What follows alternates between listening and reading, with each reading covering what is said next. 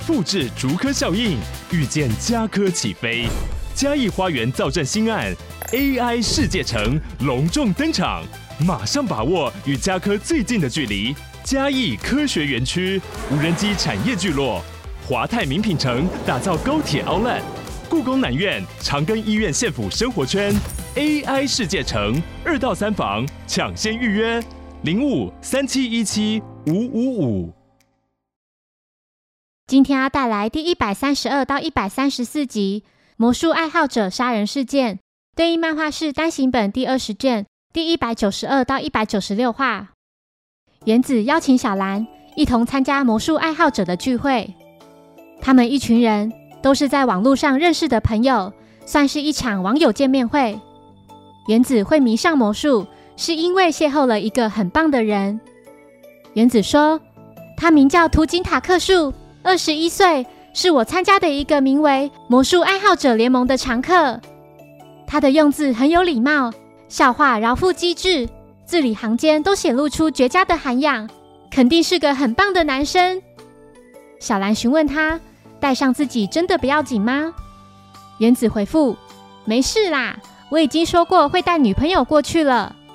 我假装是个三十岁的大叔，这样才有趣嘛。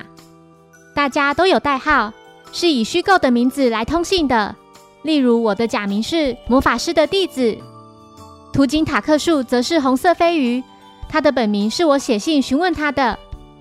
在前往目的地的一栋山庄的途中，几人途经了一座吊桥。抵达山庄后，前来迎接几人的是荒义泽，代号为寡言的赋予师。荒义泽也是山庄的主人，他笑着表示自己早就知道原子是女生了。从他的用字就看得出来，明明是女生，却装成大叔。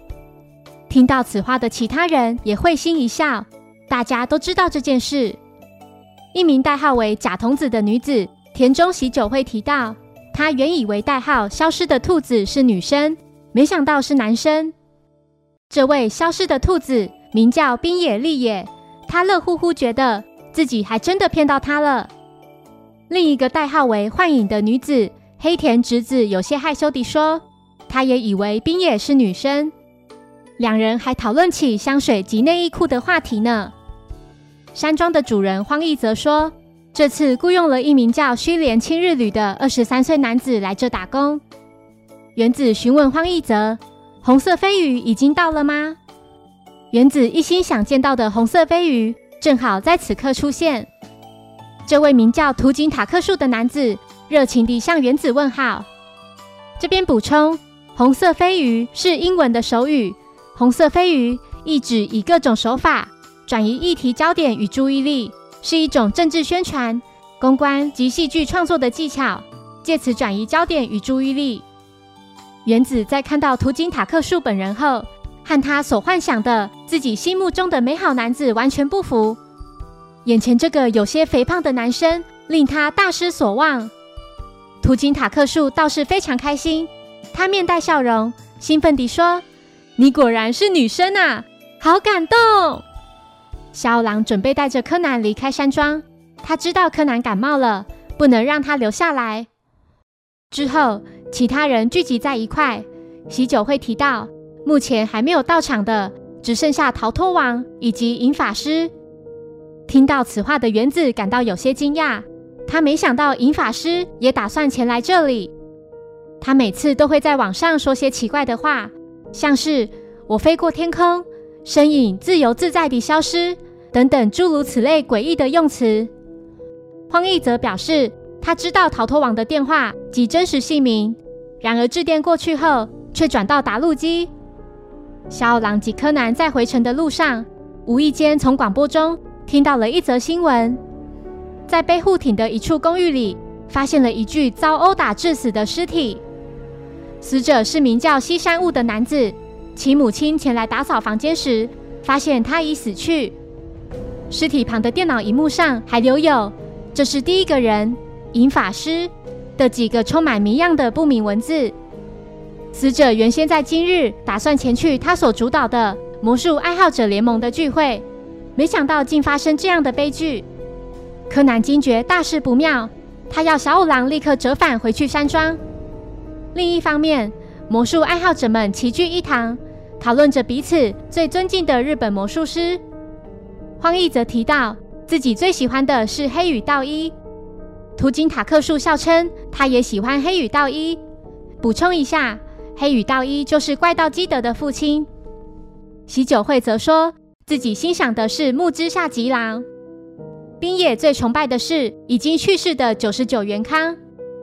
黑田说自己喜欢的是目前最受欢迎的真田一三。原子表示，若要论最喜欢的，当然是怪盗基德。荒义则感到有些讶异，他是个小偷啊！坐在一旁的图金塔克树露出了些尴尬的笑容。他说：“而且也不知道他是不是日本人。”此时的小五郎用最快的速度驶向山庄。行进途中，他和柯南两人看到通往山庄的那条唯一的吊桥竟然烧起来了。柯南要小五郎赶紧报警，接着不顾一切、毫不畏惧地跑过吊桥，冲向山庄。在奋力向前冲的同时，更大声呼喊着小兰的名字，只希望她平安无事。小兰仿佛听到有人在呼唤她。想去门外确认一下。小兰打开山庄大门后，看见柯南竟倒在门前。她轻轻抱起柯南，发现柯南正在发高烧。虚弱的柯南看着眼前的小兰，直接称呼她的名字，并没有叫姐姐。柯南要他赶快逃离这里，说完便昏了过去。小兰将柯南暂时抱到某个房间的床上，其他人也前来关心。小兰向大家说。刚才柯南要他赶紧逃离这里。途经塔克树拿来退烧药，在看了柯南的状况后，表示他看起来只是普通的感冒，只要让他吃点药，多休息，很快就会康复了。途经塔克树自称是医学院的学生，所以习惯在身上带各种药物。此时的小五郎正在和木木通电话，木木表示，由于吊桥断裂，在晚间行进其他路线会非常危险。警方在多重考量下，还未能在短时间内抵达山庄。目前山庄里的电话也无法打通。喜酒会提议先找一名代理主席来继续进行聚会。冰野认为，既然大家都是魔术爱好者，那就用魔术来决定由谁担任代理主席。冰野想请原子协助，首先将他的眼睛蒙上，并请喜酒会用笔在纸上写下每个人的名字。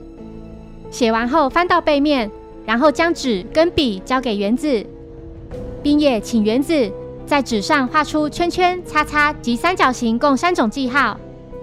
圈圈是代理主席，叉叉则是今晚的宴会部长，三角形负责协助烧洗澡水。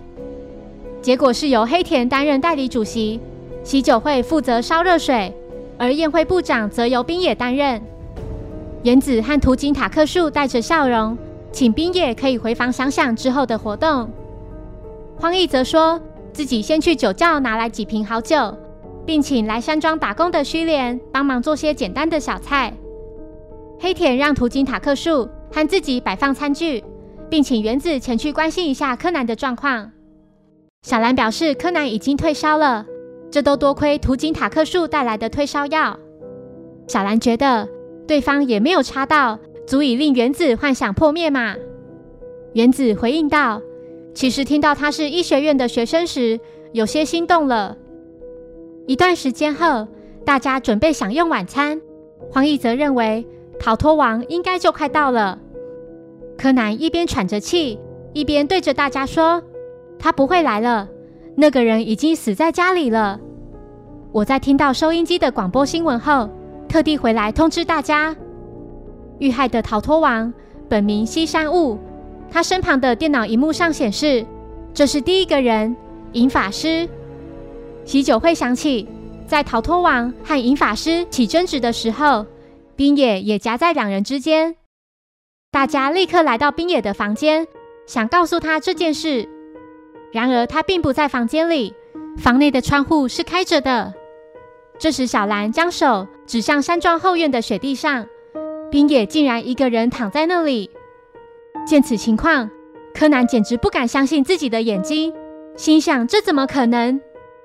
大家赶紧来到冰野身旁，在途经塔克树确认后，确定冰野已经死去，尸体距离山庄超过十公尺，而周围雪地上并没有留下任何脚印。没错，这是没有翅膀的人类所无法办到的，是不可能犯罪。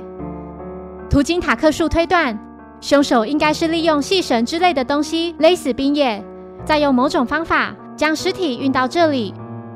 柯南向众人提到，山庄前那座唯一可以通行的吊桥。已经被人烧掉了。山庄里的电话无法使用，行动电话也没有讯号。也就是说，凶手已经将所有人与世隔绝了。另一方面，经警方调查，这名银法师不仅和魔术毫无关联，在这两年内也没有碰过电脑。也就是说，是有人利用了他的代号和账号，以银法师的名义来通信。而现在在那栋山庄里。还有另一个人也使用了不明的账号，原子感到很自责，因为是由他抽选出让冰野担任宴会部长。途经塔克树安慰原子，当时他被蒙上眼睛，随机在纸卡上画记号，没有人会怪罪投掷飞镖的人。听到此话的原子又重新打起精神。柯南听到了两人的对话，黑田认为。冰野和西山会被杀，也许是因为先前的讨论内容。虽说是讨论，其实也只是在荧幕上输入文字而已。荒义则提到，曾有一名被誉为是日本逃脱王的老魔术师春井风传，在上个月的表演中意外身亡。就在大家讨论起那次意外时，银法师突然说了句奇怪的话。他说：“那位伟大的魔术师会死。”都是你们害的。半年前，大家兴高采烈地讨论着以前的逃脱秀，希望有人能再做这类的表演。之后就发生了意外，银法师才觉得这都是大家的错。由于无法确定使用账号的是否为本人，黄义泽就和西山商量举办这次的聚会，将曾经参与过那次讨论的人都齐聚一堂，直接面对面确认。黑田不解，银法师明明是最近才加入的，他怎么会知道半年前的讨论呢？喜酒会想起，银法师时常会说：“我要飞越天际，让你们消失无踪。”听到此话的图金塔克树猜想，假如凶手是银法师，那他就是真实上演了不可能犯罪，在所有人面前表演一场血淋淋的魔术。随着气温骤降。喜酒会决定回房间多穿件衣服。柯南询问小兰关于稍早原子被蒙上眼睛，以魔术的方式来决定大家分配工作的详情。之后，大家并肩而行，在来到喜酒会的房间后，喜酒会拿起了放在床上的西装。突然，有支箭从窗外射入房内。这时，从浴室传来玻璃破掉的声音。柯南等人来到浴室后，看到有支箭。射中浴室里的镜子，怒火中烧的喜酒会忍无可忍，他来到户外，想找出那名凶手。其他人也跟着跑出山庄，看到山庄旁的树林边到处都是脚印。原子不小心在雪地上滑了一跤，接着喜酒会也在一棵树前滑倒。黄义泽在不远处发现了一个十字弓，原子也在雪地上看到了几支箭。大家决定先回山庄。柯南留意到，只有身旁的这棵树上的积雪掉落一地。他仔细观察这棵树，发现主干上竟然有个洞。回到山庄后，柯南请大家带他去看看烧洗澡水的地方。几人注意到，遮棚上并没有什么积雪，也许是因为烧洗澡水的缘故。遮棚旁边的窗户是二楼走廊尽头的那面窗户。只要爬上遮棚，就能顺利上二楼了。任谁都可以趁喜酒会不在这里的时候爬上去。柯南思考着，喜酒会的房间窗户上能看得见人影，但浴室里却没有任何人。接着，柯南在雪地上发现了一个订书针。他跳到浴室的窗台上，发现墙上有个订书针的针孔。之后，大家回到山庄内稍作休息。荒一泽拿来几瓶酒，多少转换一下气氛。柯南拿起其中一瓶酒，并将酒瓶倒过来看。瓶身上的帆船图像，让他完全透析凶手的作案手法。柯南向荒一泽借了剪刀、订书机以及一条较长的绳子。不久后，众人听到了柯南大叫的声音，他们赶紧循着声音来到某个房间。在大家进到房间后，就跟刚才一样，有支箭从窗外射入房内。柯南说他看到有人在山庄外面。接着，一行人马上跑到树林边。这一切流程就像是柯南在故意引导大家跟着他似的。柯南麻醉原子，并变身为他的声音说：“请小兰先拿起放在我身后的十字弓，将十字弓带到三楼中央的冰野的房间。我们将要重新上演凶手今晚在这个后院里演出的染血的魔术秀。首先，在两支箭的末端弄个小洞，把绳子穿过去。”弄一个小圆圈，再把事先量好长度的绳子穿过去这两个小圆圈。这是一条中间绑有另外两条绳子的很长的绳子。接着将那条穿过两个圆圈的绳子两端绑在阳台的扶手上，一切就准备就绪了。小兰已照着原子稍早的指示，把箭准备好了。原子请他利用十字弓把箭射向前方的大树。此时，图金塔克树突然出现在小兰身后，并说：“我来帮你射出弓箭吧，我对这个很熟练的。”柯南不解，那家伙是何时出现在那里的？Bingo！图金塔克树正中红心，一箭就射到树干上。原子请他再将另一支箭射到对面那棵树的相对位置上，如此一来，绳子就会形成像是帆船张开的两扇帆的形状。接着把作为尸体的棉被绑上绳子，绳子上有个小圆圈，将另外两条绳子的其中一条穿过那个小圆圈，然后让棉被从阳台上往下滑，尸体就能顺利地运到后院中央了。把绳子穿过尸体腰带上的洞，就能顺利完成这个手法。凶手利用十字弓在后院中央制造了一个滑行的支撑点，把不可能化为可能。最后，将相当于帆船桅杆的另一条绳子绑在箭上，朝左右任何一边的上空射出去，同时剪断阳台上的绳子。如此一来，绳子就能不接触到地面上的积雪，从后院消失了。而那些还留在树干上的箭，就被凶手在警方赶到之前收回了。这也是为何凶手会烧掉吊桥，让所有人与外界隔离。原子说。对吧？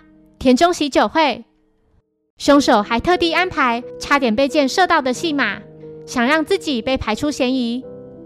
凶手在浴室窗户上方的墙上钉上订书针，然后绑上绳子，接着在适当的地方绑上秤砣，再将多余的绳子穿过上方阳台扶手的柱子，从窗户下方拉进房间，然后把绳子固定在床铺上面。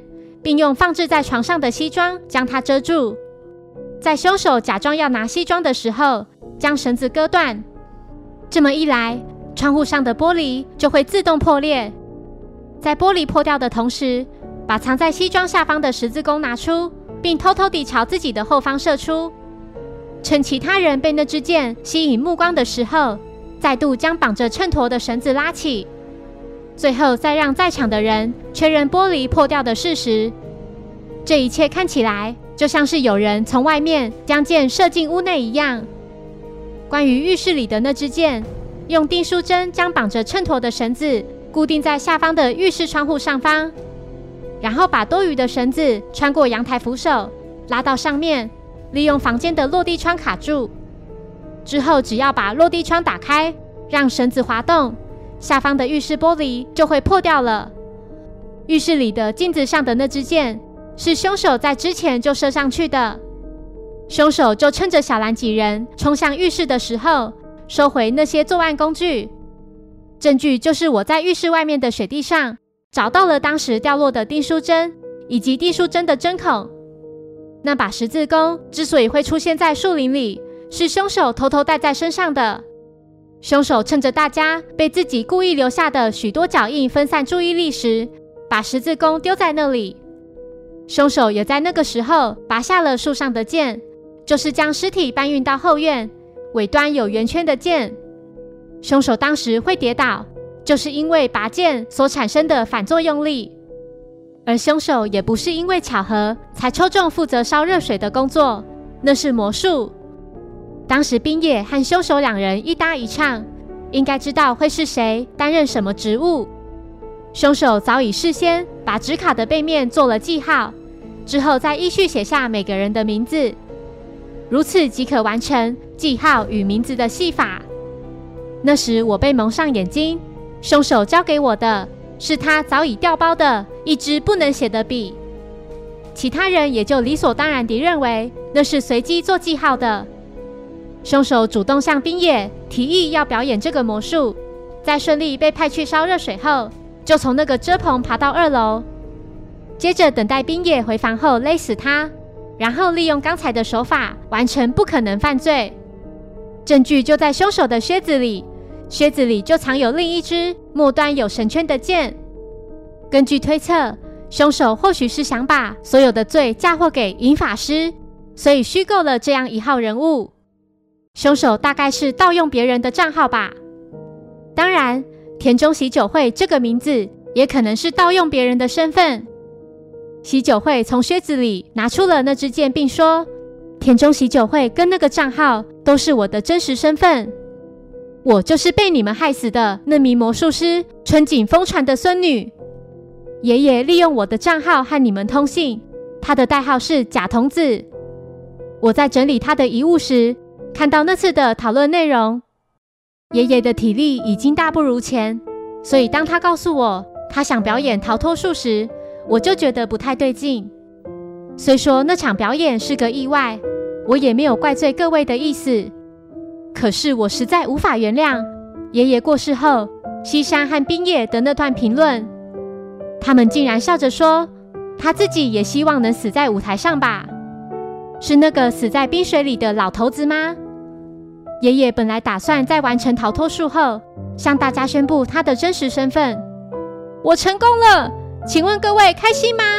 我是假童子春景风传哦。我看到电脑里还未发出去的这个讯息时，感到既难过又懊悔。我竟然没能早点发现。途经塔克树好像早就知道这件事了呢，因为在表演的前一天，爷爷收到了他寄来鼓励他的电子邮件。柯南在原子后方的树上留下了一个扩音器后离开现场，然后继续用他的声音向大家说：“途经塔克树之所以会知道，也许是因为他自己也是位魔术师吧？难道你们都还没注意到吗？途经塔克树其实只是个颠倒的拼字，将文字重新排列组合的话，没错，途经塔克树就是怪盗基德。此时的柯南已缓缓地走回山庄。”并来到上层的某个房间，基德就站在房间的阳台边。待在后院的所有人为之惊讶：基德为何会出现在这里呢？基德赞赏柯南的推理，柯南回应道：“红色飞鱼，你还真是人如其名，让人摸不清呢。”这边补充，漫画有特别备注：“红色飞鱼是以前的魔术用语，意指欺人耳目的魔术道具。”基德说。我之所以会来到这，是因为感到疑惑。假童子明明已经去世了，怎么可能还在网上通信？其实假童子是春景风传在刚出道时在舞台上使用的化名。在我第一眼见到喜酒会时，就知道他是谁了，也知道他是冰野的内应，只是没想到他会杀人。当我注意到的时候，以为时已晚，实在太悲哀了。柯南回应道。人的感情时常会对推理造成阻碍，让人远离事实的真相。基德说：“我又不是侦探，而且你也因为感冒倒下了。”再见了，名侦探。在世纪末的钟声响起之前，再见了。接着，基德利用滑翔翼离开了山庄。事件过后，原子因为没能见到怪盗基德而懊悔不已。他拉着小兰和柯南来唱卡拉 OK。两人被迫陪了他四个小时。谢谢收听，如果喜欢本节目，欢迎小额赞助给我支持，谢谢。那我们下一集再见，拜拜。